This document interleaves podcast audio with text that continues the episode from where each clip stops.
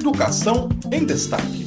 Seu programa semanal de informações sobre educação.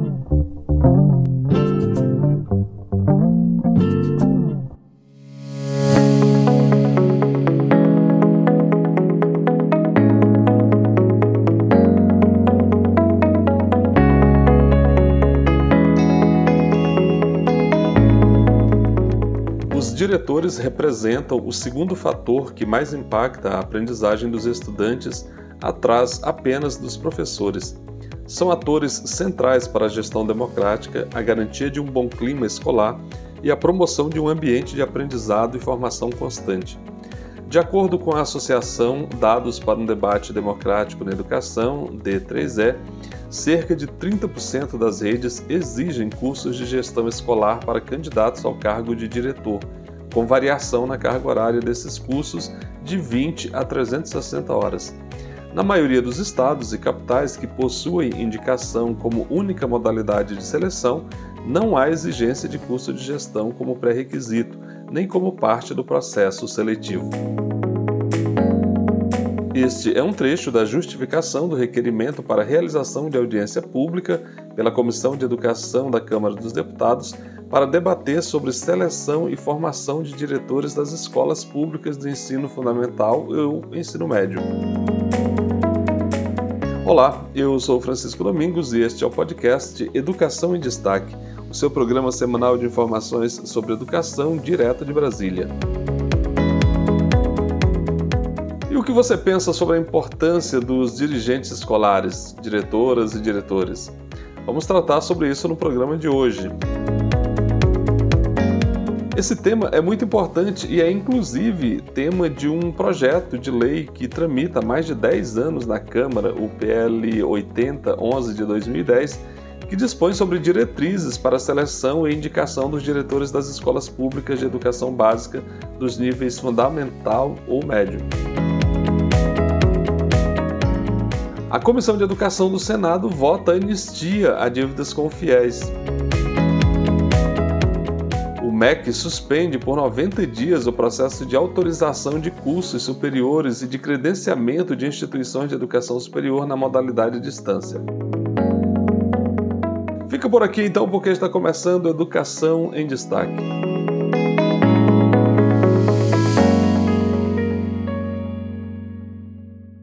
Seleção e formação de diretores escolares foram debatidas pela Comissão de Educação da Câmara dos Deputados. Olha que interessante, talvez você nunca tenha parado para pensar nisso, mas apenas 30% das secretarias de educação de estados e municípios exigem curso de gestão escolar para o cargo de diretor. A informação é de um estudo da Associação Civil Sem Fins Lucrativos, Dados para um Debate Democrático na Educação. Os dados foram apresentados em um debate na Comissão de Educação da Câmara, que aconteceu na quinta-feira, dia 30. A mesma pesquisa mostra que ainda existe no Brasil grande heterogeneidade entre municípios e estados em relação às formações de seleção e de formação de diretores. Na maioria dos estados, há mais de uma modalidade compondo a forma de seleção principal, sendo as modalidades mais frequentes a eleição, 56%, indicação, olha que curioso, 48%, plano de gestão 33% e certificação 30%. Segundo o diretor executivo da Associação Dados para um Debate Democrático na Educação, o Antônio Bresolim, que foi um dos palestrantes na audiência pública que discutiu o tema, os diretores representam o segundo fator que mais impacta na qualidade da educação, atrás apenas dos professores, ele destaca ainda que o Plano Nacional de Educação, vigente e que, como a gente sabe, se esgota agora no dia 31 de dezembro, já apontava para a importância da gestão escolar. Vamos ouvir então o Antônio Bresolim. Quando a gente fala né, da seleção e formação dos diretores escolares, como já foi falado aqui, a gente sabe que esse é um tema de extrema importância para a melhoria da qualidade da educação brasileira. E hoje aqui a gente tem o privilégio de contar com a presença de duas pesquisadoras que são referência nesse tema e também com a participação de duas diretoras, né, que conhecem muito bem a dinâmica da escola e com isso estão enriquecendo aqui ainda mais a nossa conversa a partir dessa visão. a literatura acadêmica tem demonstrado a importância da atuação do diretor, afirmando que a sua atuação é o segundo fator que mais impacta na qualidade da educação, sendo menor apenas que a atuação do professor, que é quem de fato está efetivamente na sala de aula em contato direto e diário com os estudantes. Só que, de alguma maneira, o tema da seleção e formação dos diretores vem ganhando espaço nessa agenda do governo federal, do processo legislativo, e é por isso que a gente está aqui hoje. Então, quando a gente fala da seleção de diretores, existe um acúmulo e um histórico de acompanhamento e de discussão sobre esse tema específico na Casa Legislativa, é, olhando para a questão da seleção. Menciono aqui uma primeira referência de um projeto de lei de 2010 sobre diretrizes para seleção e indicação de diretores. Mas também referencio e reforço que esse ano, em 2023, foi apresentado um novo projeto de lei, cuja relatoria é de responsabilidade do deputado Ivan Alencar, e que basicamente, né, eu não vou entrar aqui no mérito, mas esse projeto ele também aborda é, esses dois aspectos são muito importantes: a forma como se dá o acesso ao cargo do diretor e a vigência do mandato do diretor escolar. A gente já mencionou aqui também é, o Plano Nacional da Educação. Então a gente não pode deixar de lembrar que em 2014 o PNE apresenta uma meta que também aborda a questão da seleção dos diretores. Então a meta 19 do PNE ela estabelece que é preciso assegurar condições no prazo de dois anos para a efetivação da gestão democrática da educação, associada a critérios técnicos de mérito e desempenho, e a consulta pública à comunidade escolar no âmbito das escolas públicas, prevendo recursos e apoio técnico da União para que isso aconteça. Nós ouvimos Antônio Bresolim, que é o diretor executivo da Associação Dados para, uma, para um Debate Democrático na Educação. Lara Simielli, que é professora da Fundação Getúlio Vargas e uma das autoras do estudo que foi debatido na audiência pública, citou dados do censo escolar e do SAEB que apontam que 88% dos diretores de escolas públicas têm ensino superior. Mas no Nordeste, um em cada cinco tem apenas o ensino médio e nove entre dez não têm formação em gestão escolar. Vamos ouvir então a professora Lara. Começar falando um pouco do contexto, né? Acho que muitos de vocês já trouxeram essa questão do contexto. A gente está num momento importante para trazer essa questão dos critérios técnicos é, da formação dos diretores e como isso entra na seleção dos diretores, né, e falar um pouco. Eu sou professora do Departamento de Gestão Pública da FGV aqui em São Paulo, então eu sempre olho desse ponto de vista, né, de como que as políticas públicas podem ser pensadas e desenvolvidas para profissionais que a gente está entendendo que são tão importantes. Né? Então, se os diretores, né, e todas as pesquisas mostram isso, a nossa prática no dia a dia mostra a importância do diretor escolar para uma, uma, uma boa escola, uma escola democrática, uma escola com bons resultados, etc. Então a gente tem que pensar políticas públicas para esses profissionais, né? De condições de trabalho, de seleção, de formação. Isso é um dever do Estado, né? De garantir esse apoio para que as pessoas possam desenvolver esse trabalho da melhor forma possível, né? É, eu vou trazer alguns dados bem breves é, do relatório, um relatório bem grande, convido todo mundo para ler está é, tá na página do D3E, assim como o Antônio é, colocou, mas vou trazer alguns dados aqui do relatório. Né? Então, em relação a, aos dados, a gente fez dois grandes movimentos. A gente olhou, primeiro, os dados que estão disponíveis, né? então, tanto no SAEB quanto no censo escolar, e depois a gente fez uma segunda etapa de levantamento desses dados. E aí teve um apoio muito importante da Atricom, né, de todos os auditores, 53 auditores voluntários, para levantar todas essas informações com a Secretaria de Educação. Então, também agradeço a todos esses auditores que participaram desse trabalho.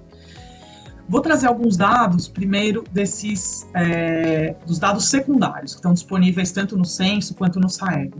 Então, hoje no Brasil, a gente tem 88% dos diretores têm ensino superior. Né? Então, é um, é um grande número, acho que é importante, acho que é um avanço, né? Quando a gente olha, é um número relevante, mas a gente tem que pensar que 12% dos diretores ainda não têm ensino superior. Né? E aí acho que isso se torna ainda mais relevante quando a gente começa a analisar onde esses é, diretores estão é, localizados, né, provavelmente nas escolas mais vulneráveis que mais precisariam desses diretores. Né, e acho que um dado que é importante é a gente observar que no Nordeste, por exemplo, 20% dos diretores só têm ensino médio, né, na região Nordeste como um todo, né, olhando uma média. Se a gente, isso aqui só da formação inicial, né? Se a gente vai para a formação continuada, a gente tem um cenário no Brasil que um em cada dez diretores declararam que tem curso de gestão escolar, com mais de 80 horas de duração. Então é muito pouco, né? Principalmente se a gente considerar, e vários estudos mostram isso, né? a gente cita no relatório alguns desses estudos, que a formação inicial muitas vezes não tem conseguido preparar os diretores para a gestão escolar. Né? São poucas as disciplinas voltadas para formação em gestão escolar. E aí, se a gente combina isso com o fato de que só um em cada dez diretores declararam que fizeram curso de formação continuada em gestão escolar, a gente tem um cenário que é importante de ser olhado, né? Da gente ver o papel do Estado na formação dessas pessoas, né? Qual é o dever do Estado nesse sentido? Quando a gente olha para a seleção dos diretores, a maior parte dos municípios no Brasil seleciona os diretores por meio de indicação política. Quando a gente olha para os estados, a maioria dos estados vai fazer eleição. E, em segundo lugar, também é a indicação política. Isso é especialmente relevante na região norte do país, que ainda tem utilizado bastante a indicação como a principal forma de seleção dos diretores. Né? Com exceção de alguns estados, mas a região norte como um todo ainda tem utilizado bastante a, a indicação. Né? É... Isso são dados que a gente pode observar do censo escolar e do SAEB, então são dados públicos, né? A gente fez a análise desses dados e acho que tem um outro dado interessante que eu vou falar, na, vou retomar na minha frase, na minha fala final, que 80% dos diretores atuam em uma escola, né? Que é interessante, mas 20% das, é, dos diretores estão atuando em mais de uma escola. Então, isso também é um ponto importante, também é um, é um, é um, é um, é um aspecto relevante da política pública que a gente tem que pensar de como a gente está alocando esses diretores e que talvez, mais uma vez, as escolas mais vulneráveis não tenham um diretor exclusivo ali. Né? Isso são dados primários, os dados que a gente levantou na pesquisa, vou trazer algumas coisas bem rápidas aqui. Né? Então, se a gente for olhar a questão da formação, só um terço das secretarias de educação estaduais e das capitais do Brasil exigem curso de gestão para que você possa é, tomar posse, né, como diretor de escola. E esse curso ele tem variado bastante de 20 até 360 horas, então é um cenário bastante heterogêneo em relação aos requisitos é, relacionados à formação dos diretores. A maioria das secretarias oferece formação continuada, mas a maioria ainda está relacionada a um aspecto pedagógico e isso feito por meio de aulas expositivas. Tem um pouco uso de aulas práticas né, para a formação desses diretores. E em relação à seleção, o que, que a gente observou? Que tem tido um aumento dos processos seletivos mais qualificados, né, para selecionar os diretores, mas que a gente ainda tem um cenário com alguns desafios aí, eu, eu comentei alguns deles, né, principalmente em relação à seleção, principalmente na região norte do país. Ouvimos então Lara Simiele, que é professora da Fundação Getúlio Vargas. E fica por aqui porque no próximo bloco nós vamos continuar repercutindo esse assunto. Voltamos já. Você está ouvindo Educação em Destaque, o seu podcast sobre educação um oferecimento do Sindicato Nacional dos Técnicos de Nível Superior das IFES, o Atens Sindicato Nacional. E já estamos de volta. A audiência pública que estamos repercutindo aqui foi pedida pelo deputado Edilvan Alencar, que é do PDT do estado do Ceará. De acordo com o deputado, a iniciativa foi motivada por uma seleção de gestores que ocorreu em seu estado o deputado disse que foi procurado por diretores que estavam preocupados com a qualidade da formação oferecida na seleção, com questões de múltipla escolha, fora da realidade do cotidiano de um diretor.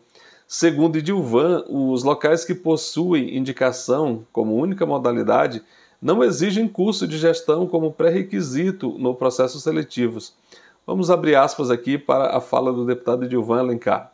Ele disse: Diretor que não é escolhido por mérito, por competência, fica à mercê do ditame de um determinado político. As pessoas não respeitam o diretor que não tem competência, e aí começam a vir resultados desastrosos. Fecha aspas. O deputado é relator do projeto de lei 8011 de 2010 sobre seleção e indicação de diretores de escolas públicas. A proposta é analisada na Comissão de Educação. O Plano Nacional de Educação, como a gente sabe, que começou vigia ali em 2014 e se conclui agora em 31 de dezembro, desse, do, ou melhor, vai no ano que vem completa aí o seu período de vigência, estimula que a seleção de diretores seja realizada por meio de critérios técnicos combinados à consulta à comunidade escolar. Na mesma linha, o novo Fundeb, o Fundo de Manutenção e Desenvolvimento da Educação Básica e de Valorização dos Profissionais da Educação, inseriu a adoção de critérios técnicos na seleção dos diretores como um dos requisitos para a distribuição dos recursos.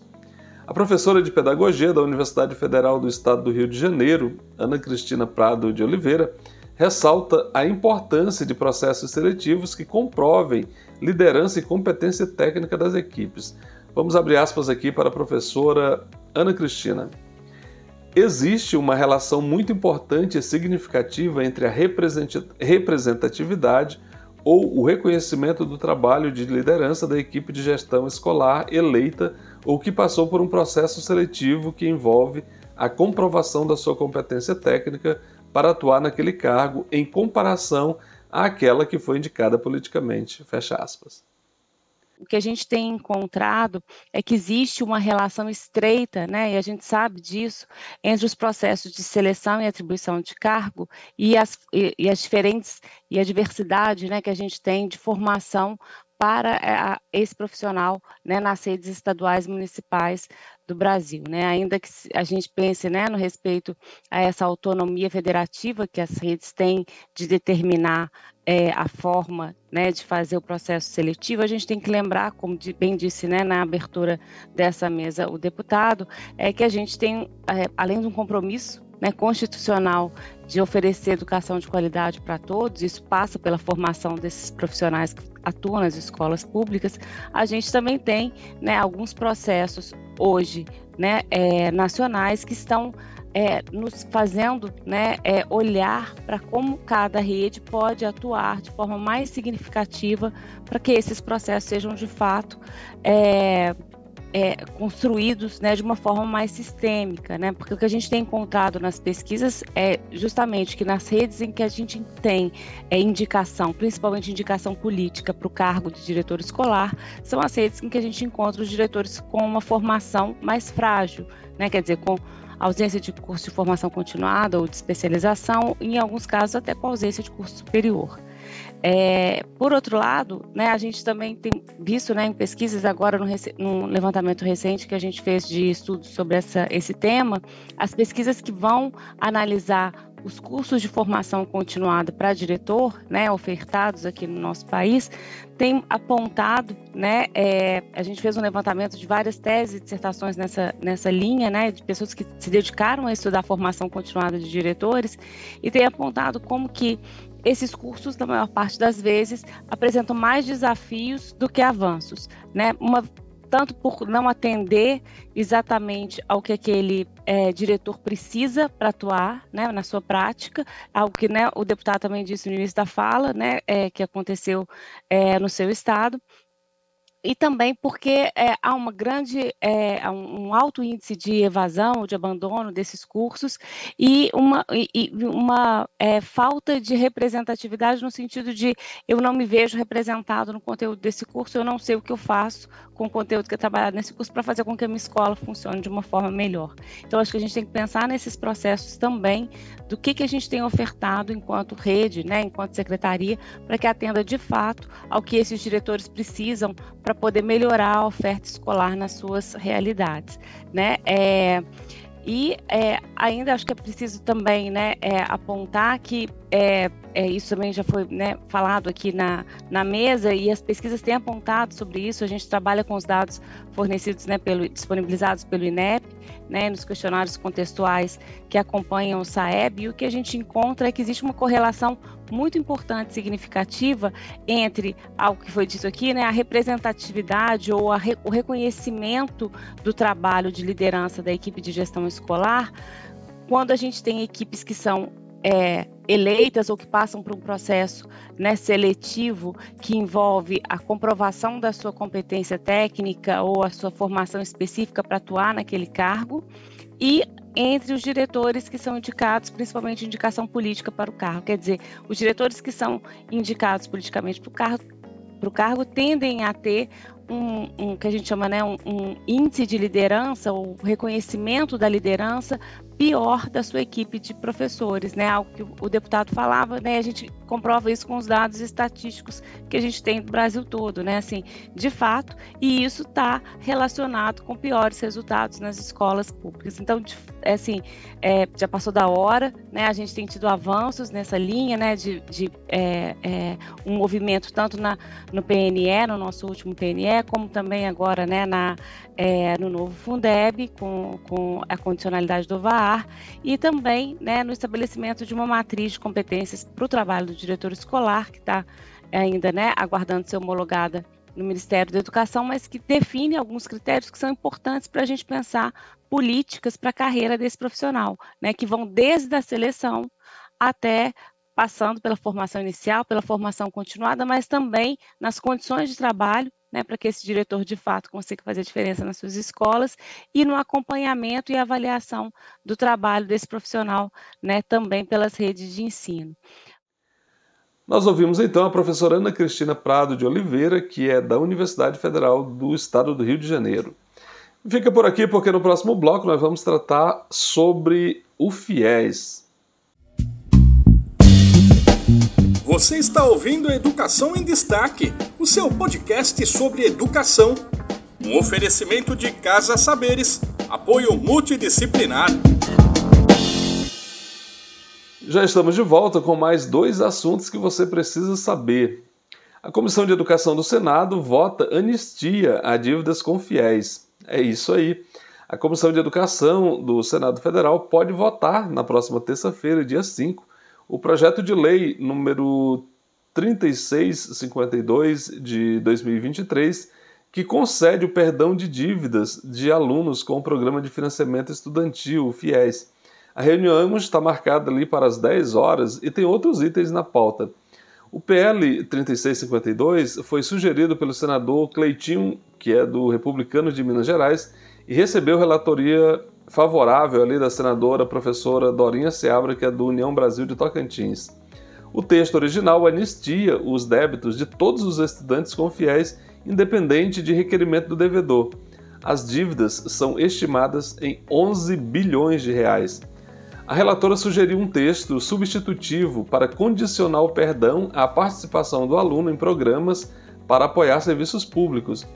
O texto da deputada Dorinha diz, abre aspas, Cada estudante optante por essa modalidade de quitação pode atuar em escolas, serviço de saúde ou em outras áreas de políticas públicas, conforme a formação adquirida na graduação ou no curso que tiver sido financiado pelo FIES. Fecha aspas. Caso aprovado, o projeto segue para análise da Comissão de Assuntos Econômicos.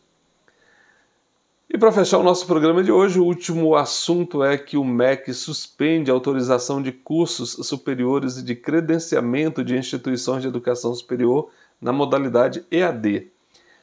Isso foi na quinta-feira, dia 30, que o Ministério da Educação publicou no Diário Oficial da União a portaria número 2041 de 2023, que suspende por 90 dias o processo de autorização de cursos superiores e de credenciamento de instituições de educação superior na modalidade à distância. O sobrestamento visa concluir a elaboração de proposta de regulamentação de oferta de cursos de graduação na modalidade AD, prevista na Portaria 1838, de 14 de setembro de 2023.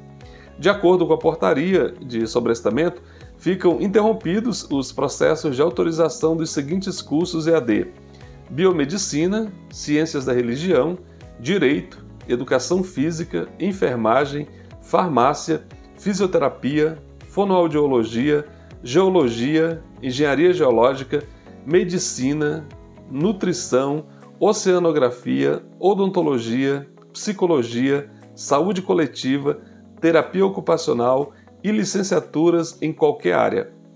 O sobrestamento dos processos de autorização não atinge as instituições com autonomia, sejam elas públicas, sejam privadas.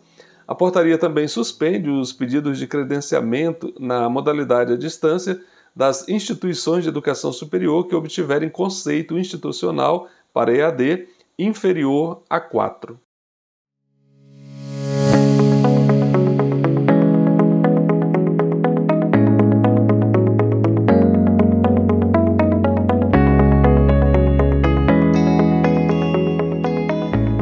Estamos chegando ao final do nosso programa. Muito obrigado pela sua audiência. Como você sabe, o podcast Educação em Destaque é uma produção de Destaque 61, assessoria e consultoria. E esse programa foi produzido com informações da Agência Câmara, portal da Agência Senado e Agência Brasil. O podcast Educação em Destaque é feito para você que valoriza conteúdo de qualidade, mas ele não seria possível sem o apoio dos nossos parceiros. Sindicato Nacional dos Técnicos de Nível Superior das IFES, o ATENS Sindicato Nacional, o Sindicato dos Docentes das Instituições Federais de Ensino Superior dos municípios de Ananindeua, Abaetetuba, Belém, Bragança e Cametá, o Sindiproifes Pará, e da Casa Saberes Apoio Multidisciplinar. E você também pode apoiar este programa Procure aí por Educação em Destaque no Instagram, onde o nosso perfil é o educacão.destaque. Também estamos no Facebook e no YouTube. Segue a gente por lá, aciona o sininho ali, se inscreve no canal, inclusive. Aciona o sininho para ser informado sempre que a gente subir um conteúdo novo por aqui. E você pode divulgar também o nosso conteúdo nas suas redes sociais, nos seus grupos de WhatsApp e de Telegram. Eu fico por aqui, espero você na próxima semana. Um grande abraço, até lá. Tchau, tchau.